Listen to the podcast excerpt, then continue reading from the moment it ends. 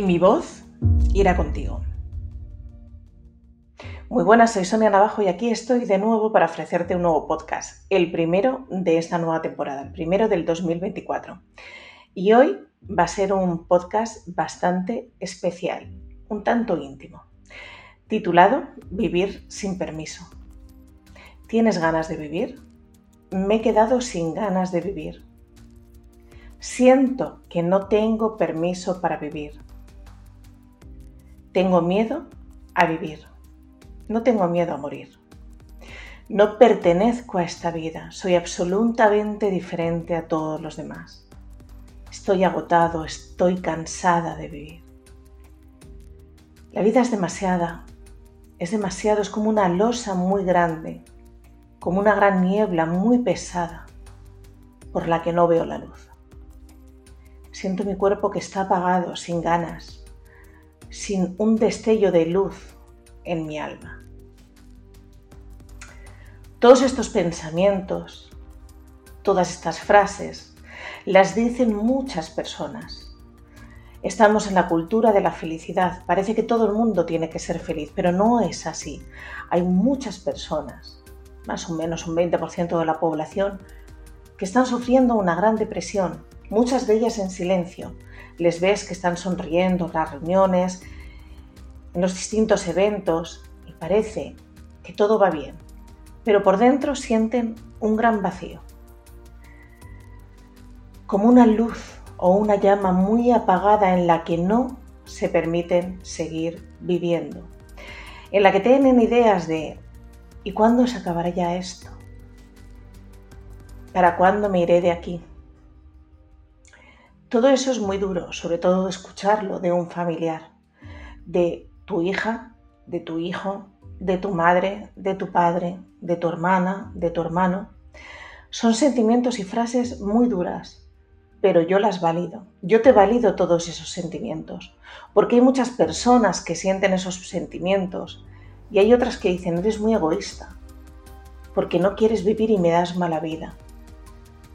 Y no es así. Esa persona con esos sentimientos, con esa gran losa, con ese gran vacío, siente que no puede más, que le cuesta la vida vivir.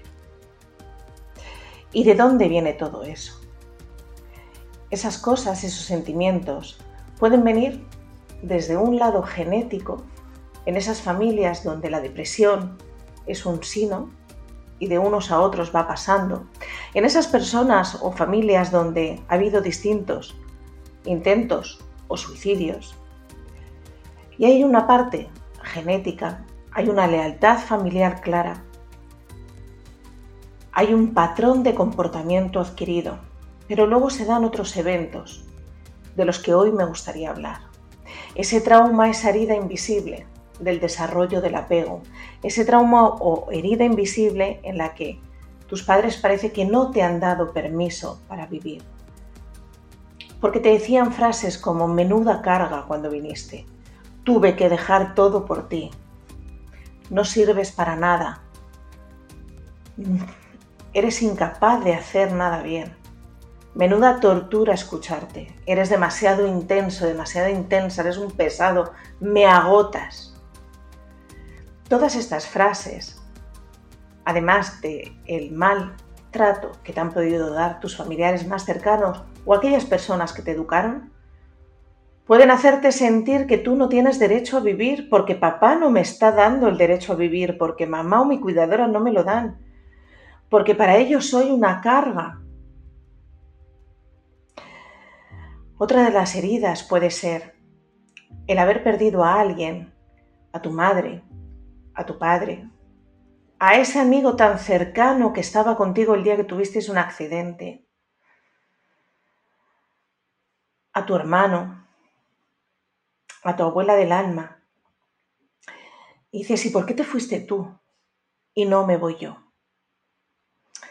Yo no tengo derecho a quedarme, tú irte. Tú eres tan buena persona que ¿por qué me quedo yo que soy el mal? Muchas personas cuando se han quedado y alguien de su entorno más cercano se ha ido, o esas personas que han tenido, han sobrevivido a un tsunami, a un accidente múltiple, y se han ido otras personas y él o ella se ha quedado, sienten que no tienen derecho a la vida. Se sienten tan culpables que no tienen ningún derecho a quedarse aquí.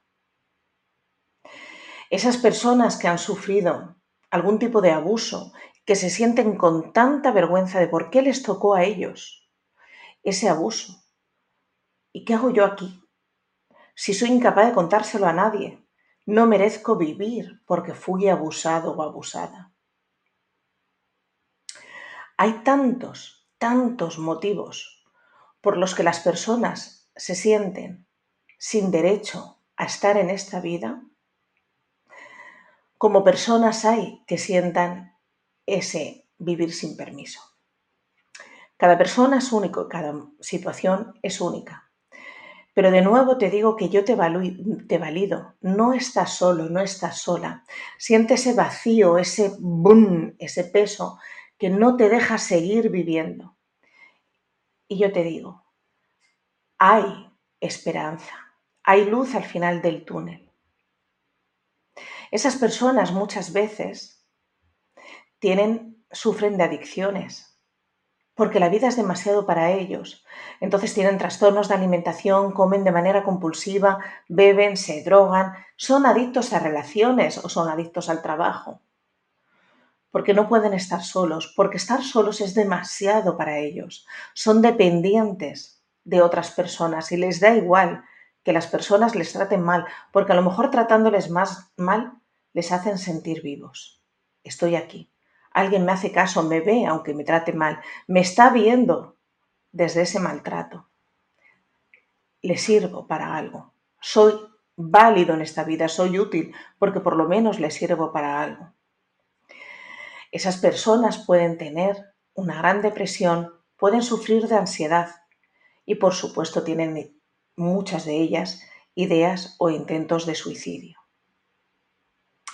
Si tu alrededor estás con alguien que tú crees que puede estar en esta situación y se ve a la legua, no tiene ganas de vivir, no tiene mm, capacidad de disfrute, no es capaz de conectarse ni con él mismo, ni con el entorno, ni con la alegría, son personas que están con una apatía absoluta, que parece que están en el día a día sacando el trabajo, sacando a los niños adelante, yendo al gimnasio, pero les ves con esa tez de que en el fondo hay algo que no les hace feliz. Habla con ellos y por favor encarecidamente, ayúdales, porque hay muchas personas que lo están llevando en silencio. Ayúdales. Yo tengo clientes que no quieren venir a consulta porque es demasiado para ellos pero vienen sus familiares y desde ahí empieza gota a gota la ayuda. Porque muchas veces esos familiares no saben cómo ayudar, pero desde la terapia les puedes, desde la psicoterapia, les puedes dar recursos para poderles ayudar, para conectarse un poquito con la vida. Porque es ahí. Desde ese agotamiento es, ah, vislumbro un halo de luz, puedo con un poquito de, de vida. Porque ellos muchas veces están tan, tan, tan cansados que no se atreven a venir a consulta. O tienen tanto miedo de que se les rompa su caparazón ese que se han puesto para seguir subsistiendo y no quieren que conectes con el trauma, que para qué pedir ayuda. Esas personas muchas veces hacen cosas muy intensas, como tirarse en paracaídas, conducir de manera temeraria, conducir por la vía de dobles, por, el sentido contrario, hacerse cortes, y es porque están tan entumecidos que necesitan sentir la adrenalina para sentirse vivos. Por favor, ante cualquier situación que tú vivas así a nivel individual o que percibas que alguien la esté viviendo a tu alrededor, pedir ayuda.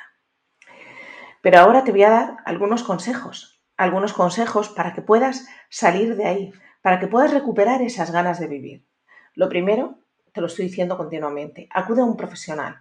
Es importante que sepas, primero que te ayuden a sostenerte en la vida, que te ayuden a conectarte con la vida y después que descubras de dónde vienen esos pensamientos, ese vacío, que hagas un análisis introspectivo y sobre todo, acude a un terapeuta que a través del MDR, de la hipnosis, de somatic, puedan ir a la herida, al trauma y desde ahí te puedan liberar de él. Porque todo el mundo se ha podido liberar del trauma y aprender a vivir con ello en mejor o peor medida, con más o con menos disfrute en la vida, con más o menos alegría. Pero a lo largo de mi carrera profesional he ayudado a muchísimas personas, con lo cual vive desde la esperanza de que puedes salvarte, de que puedes salir de ese agujero tan negro donde ahora te ves. Si te sientes ahí, es el momento de focalizarte completamente en ti. Muchas de estas personas están mendigando el amor, salvando a otros para no ocuparse de sí mismos. Por favor, focaliza toda tu atención en ti. Es el momento de hacerte preguntas como ¿cómo es esto para mí? ¿Me quiero? ¿Me cuido? ¿Cómo cuido yo a mi mascota? ¿Cómo cuido a mi mejor amigo, a mi pareja, a mi hijo? ¿Cómo me cuido yo? ¿Me amo lo suficiente? Otra de las cosas que puedes hacer es recuperar las riendas de tu vida. En algún momento te has perdido, ¿vale? Has podido tener un trauma de pequeño y tú sigues viviendo de manera automática sin darte cuenta y sigues y sigues encarecidamente buscando en la ilusión en comprar, en viajar, en desarrollarte profesionalmente, en tener hijos, en tener mascotas, pero ese vacío sigue ahí. En algún momento dices, pero ¿dónde estoy? Me he perdido. Y es el momento de decir, pero yo para qué estoy en esta vida? ¿Cuál es el sentido de mi vida? ¿Cuál es el propósito que me va a hacer levantarme cada mañana? Lo primero yo, por eso he empezado por focalizar tu atención en ti. Y lo segundo es, cuando yo sea viejecito y mire para atrás, ¿qué he querido hacer con mi vida? ¿Me gusta este trabajo? No, pero sin embargo todas las tardes puedo dibujar, escribir, porque este trabajo me permite los recursos para hacerlo. Puedo viajar, eso que tanto me motiva. Puedo ayudar a otras personas en una ONG. Me gusta cuidar de mis hijos. ¿Por qué voy a tener que trabajar? Si es lo que más me gusta. Me llena ir al campo, hacer trekking, ir a surfear las olas. Ese es mi propósito de vida. Tiene que ser sencillo, simple. No hace falta que seas Teresa de Calcuta y que montes una ONG. Hazlo sencillo. Otra de las cosas que puedes hacer es focalizarte en tu cuerpo y no en tu mente. Normalmente cuando caemos en un estado de tanta apatía, de depresión, nos estamos enredando con el pasado, algo que no ha surgido, tenemos mucha ansiedad por el futuro, por el miedo a qué es lo que va a ocurrir. Y yo te digo, quédate en, en el hoy, en el presente. Cuando te pierdes es, tiene que ser algo muy sutil, en el día de hoy, hoy me estoy grabando y estoy disfrutando de este momento. Yo decía que era un podcast un tanto íntimo porque sé que a muchas personas les va a despertar, les va a ayudar y muchas personas estarán llorando escuchando esto. Pero por ti precisamente lo hago. Y desde ese lugar estoy viviendo en este momento cómo me estoy grabando con mis focos enfrente, con mi jardín ahí, con mi ordenador, con, con todas mis cosas. Y desde este lugar no estoy pensando en qué voy a hacer luego, porque si no me despistaré y no podré hacer lo que quiero hacer ahora, que es transmitirte mi amor y mis recursos para que tú puedas salvarte, para que tú veas la esperanza, para que tú puedas entender a tu compañero. Estoy viviendo este momento presente. Después, cuando termine, me voy a poner mis zapatillas y me voy a ir andando al centro de salud a hacer una cita, a coger una cita y de ahí al afisio para darme un masaje. Y estaré muy conectada con mi cuerpo, con ese masaje y con el sol que hoy va a acariciar mis mejillas. Estaré viviendo ese momento presente, sin pensar en lo que voy a hacer luego, porque a primera hora de la mañana ya he dispuesto lo que voy a hacer luego. Entonces, cuando esté andando, estaré conmigo, con mi cuerpo, con mi presencia. Y eso es imprescindible, porque muchas veces estamos pensando en qué va a ser de nosotros mañana. Pero hoy estoy comiendo con mi marido y estoy disfrutando de esta comida. Fíjate, no me gusta tanto, pero simplemente estoy con él. Así de sencillo, dale rienda a la presencia, a la sutileza y a la sencillez. Cuando te digo que te focalices en tu cuerpo y no tanto en tu mente, deja de pensar. Muchas veces sentimos tristeza, sentimos apatía y empezamos a rumiar y a pensar de dónde procede esto. Y muchas veces que nuestro cuerpo es tan chismoso, no sabemos de dónde procede, simplemente está ahí. Conecta con esa sensación y transítala, déjala que salga, déjala que salga. escúchala un poquito, pero no te enredes en ella, porque muchas veces buscamos el por qué, el por qué, el por qué, el por qué, y nos enredamos tanto que nos creamos un problema de donde no hay. Así que hay veces que esa tristeza la dejas salir, sabes de dónde viene, hoy toca triste, pero me voy a poner en modo alegre. Y por último, rodéate de gente buena. ¿Y qué es la gente buena? La gente buena que tienes a tu alrededor es esa gente que no te va a enjuiciar, que te va a validar tu dolor, que va a validar la situación por la que estás pasando, que te va a ayudar y sobre todo que te va a amar. Agradece su presencia, agradece su saber estar y desde ese lugar acógete con ellos y déjate acurrucar. Muchas de las personas que se sienten tan desesperanzadas en la vida no se dejan ayudar. Muchas. Por su orgullo, por creerse superiores, por su soberbia, por la vergüenza, por el sentimiento de culpa.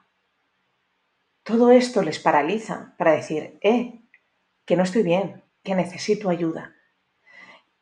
Cuando te pidan ayuda, si no puedes darla, si no puedes ofrecerla, díselo asertivamente sin más. Pero si te piden ayuda y puedes darle, ofrecerles ayuda, no dejes de hacerlo. Pero no te desgastes por intentar salvar a alguien que no se quiere salvar, porque cada uno de nosotros somos responsables de nuestra vida y todos nosotros hemos podido estar en un momento dado en, lo más crítico, en lo más profundo de nuestro ser, ahí que parecía que se nos iba la vida, que ya no queríamos vivir, que ya no podíamos más. Pero cada uno de nosotros somos responsables de vivir como queremos vivir. La muerte es igual para todos pero la vida no. ¿Cuántas personas hay sufriendo una enfermedad crónica, complicada y compleja, como puede ser un cáncer doloroso, cualquier otra enfermedad, y la llevan dignamente? Y ellos viven su tristeza porque saben que en algún momento se pueden ir de la vida. Pero yo también me puedo ir hoy si me cae un árbol, una rama de un árbol y me quedo ahí. El problema es que no sabemos vivir con el día a día. Algo muy cronificado nos puede hacer también susceptibles de no querer seguir viviendo, como es esa enfermedad, o como estar con una persona que no te hace feliz, estar con una persona que te está tratando mal. ¿Y cuántas personas dicen, yo no me separo por mis hijos?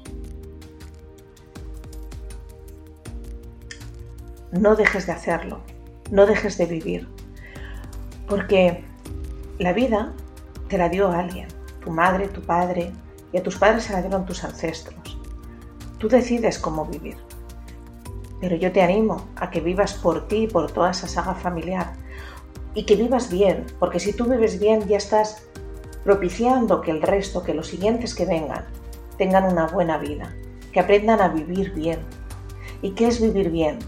Desde la tranquilidad, desde la serenidad, desde el disfrute de la vida, desde la gratitud hacia la vida. Yo siempre digo que la vida es un capricho de Dios. Una clienta me dijo, pues mi Dios debe estar fumado porque no para de escribir conmigo los renglones más torcidos que hay. Y yo te digo, bueno, si la vida es un capricho de Dios y tú estás en la vida, ¿cómo quieres vivir la vida? Responsabilízate de ella y aprende a vivir bien, como tú deseas vivir, como cuando seas mayor eh, y estés de verdad en ese lecho ya de la muerte, mires para atrás y digas, he vivido bien, ha merecido la pena. Y aunque en la vida siempre hay sufrimiento, yo les digo a mis hijos, uff, todavía disfrutar, que aunque son adolescentes todavía son inocentes. Cuando entras en esta etapa eh, adulta donde eh, la vida se empieza a complicar desde cómo pago, me tengo que ir de casa y cómo pago el alquiler de mi casa y o cómo pago una casa, una entrada, este trabajo no me gusta. tienes que empezar a decidir, porque hasta cierta edad prácticamente el sistema, tus padres están decidiendo por ti. Y cuando tú tienes que empezar a decidir es cuando eres responsable de tu vida y es cuando lo más profundo de tu ego sale a la luz. Ese orgullo, ese miedo, esa perfección que tanto daño nos hace. Reconecta con tu ser y desde ahí llénate de amor a ti mismo, si no sabes, pide ayuda. Ese amor te va a dar abundancia en tu ser y vas a poder vivir desde ese lugar sin esperar nada de nadie, ni siquiera de ti mismo, simplemente siendo, reconociendo tu esencia, tu ser, el amor hacia ti mismo. No es fácil, por eso te digo que si no sabes pides ayuda. Bueno, y para terminar, quiero terminar con dos citas. Una que dice así, a veces cuando estás en un lugar oscuro, piensas que te han enterrado, cuando en realidad te han sembrado. La siguiente es, el desánimo es la piedra que inevitablemente tienes que pisar para cruzar el río. Puede que te caigas, pero siempre puedes levantarte o nadar para terminar cruzando. A todos, a todos aquellos que habéis empatizado, que se os ha saltado una lágrima escuchando este podcast, a todos los que os sintáis desesperanzados, agotados en esta vida, os tiendo mi mano, la mía y la de mis colegas. No estáis solos. Pedir ayuda y mi voz irá contigo. Un beso enorme.